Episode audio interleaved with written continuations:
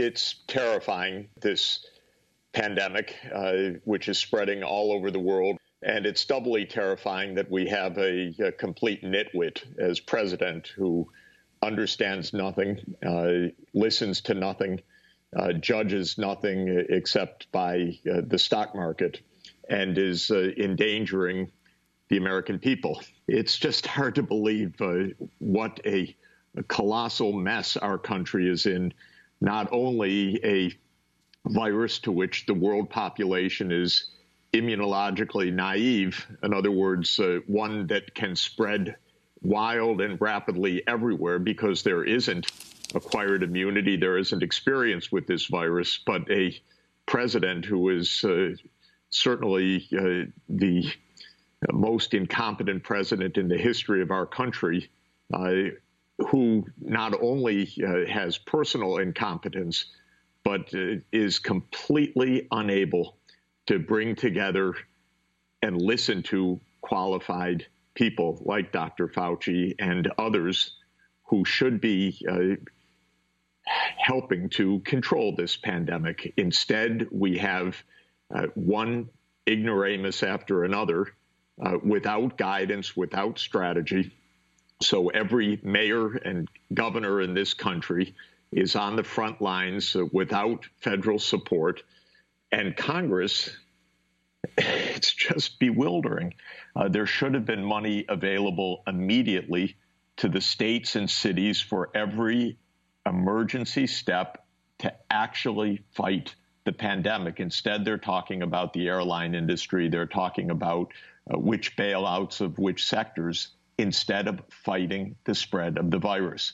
In China, at the very epicenter of this crisis at the start, Hubei province, China battled this virus under control and is now lifting the lockdown measures after about two months. That is the result of rigorous containment policies, tough, but also comprehensive testing, contact tracing, isolation of uh, people with symptoms. Uh, and uh, they've tracked hundreds and hundreds of thousands of cases.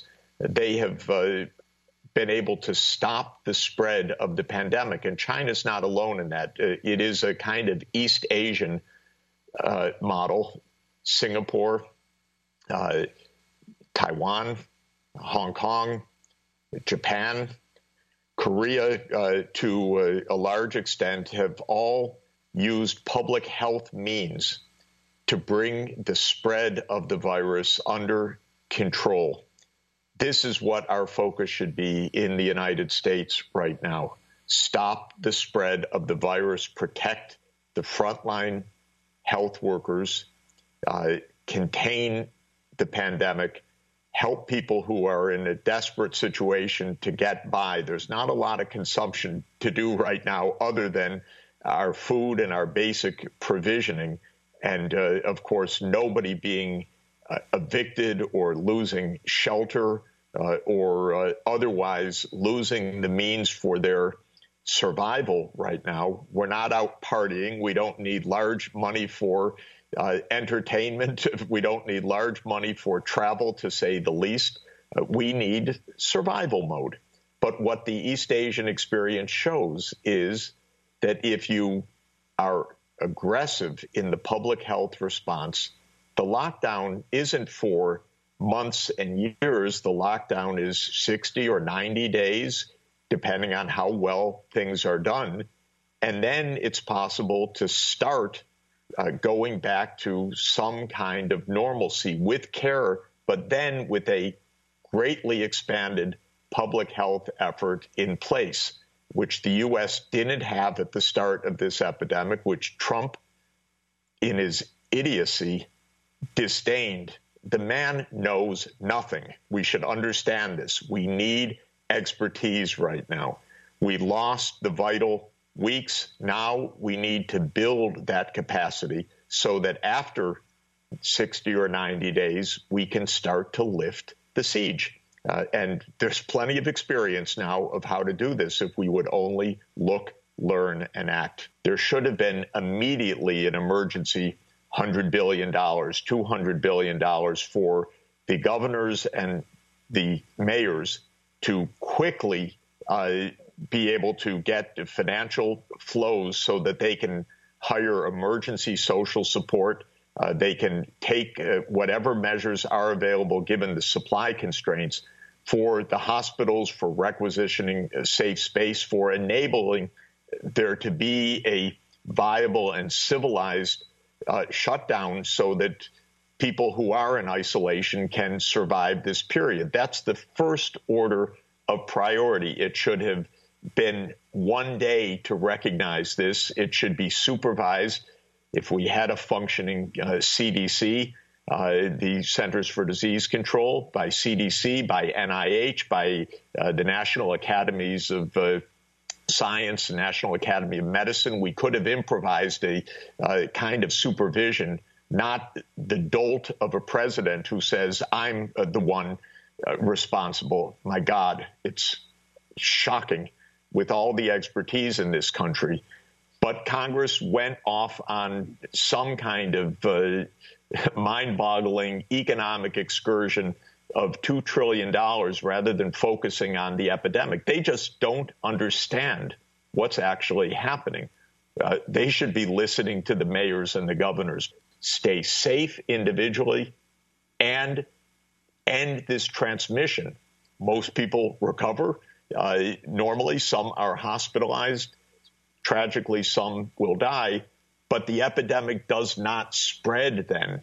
Well, I wanted to ask you a, a broader question, a more systemic question about the U.S. response uh, compared to uh, other countries.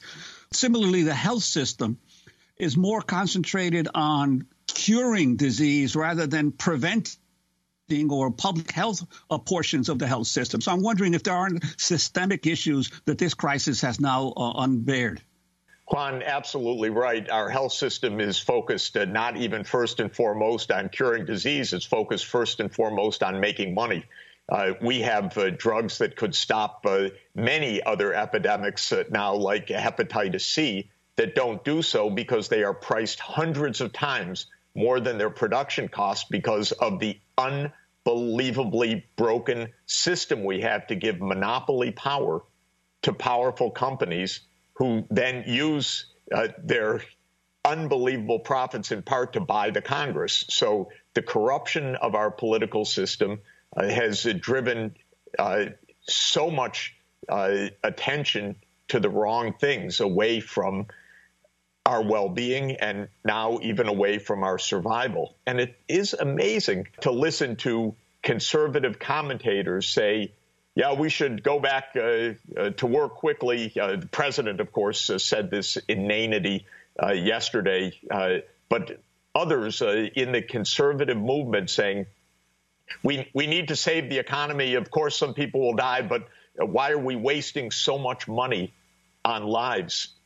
This is uh, a corruption of the most basic human spirit. Uh, it's a kind of sickness uh, that uh, has infiltrated our public life of now literally money before lives, money before survival. And it leads to a kind of blindness because it's not only cruelty that we're seeing, we're seeing profound ignorance uh, of course, the president is uh, the uh, ignoramus in chief. He's a vulgar narcissist. But we have so many people in this country that know something, but where are they when Congress is spending $2 trillion? Where are the experts being listened to? Our system is broken because the greed has supplanted the basic values and the greed has supplanted people who know. Uh, what to do. This is Texas Lieutenant Governor Dan Patrick, who rejects the idea of social distancing, urging a swift return to work, saying older people who are much more vulnerable to the virus should sacrifice for the country's economy. No one reached out to me and said, uh, as a senior citizen, uh, are you willing to take a chance on your survival in exchange for keeping the America that all America loves for your children and grandchildren. And if that's the exchange, I'm all in. Um, and that doesn't make me noble or brave or anything like that. I just think there are lots of grandparents out there in this country like me. Can you respond to what the Lieutenant Attorney General of Texas has just suggested? I um, am speechless. Uh, the the ignorance and the cruelty uh, displayed by that is uh, beyond uh, almost anything that I can recall in uh, American life uh, by elected officials. Of course, we have a, a lot of sickness in this country of venomous type, but the expressions of this sort that it's time for uh, the older people to sacrifice for the economy is is a is not only despicable, it's so stupid, it's so ignorant, it is so completely bereft of the most basic ideas of public health. If people would understand this is a controllable epidemic. Many countries are controlling it. The United States is not. The United States is not because it is not implementing because of our broken system, because of our incredibly incompetent and uh, psychopathic president. We're not implementing basic public health measures, but countries that are are not sacrificing their old for the economy. They're controlling the epidemic. And so we need some education in this country quickly. We need to hear Dr. Fauci. We need to hear other experts. Uh, it's not hard to find them. Our country is filled with knowledgeable people.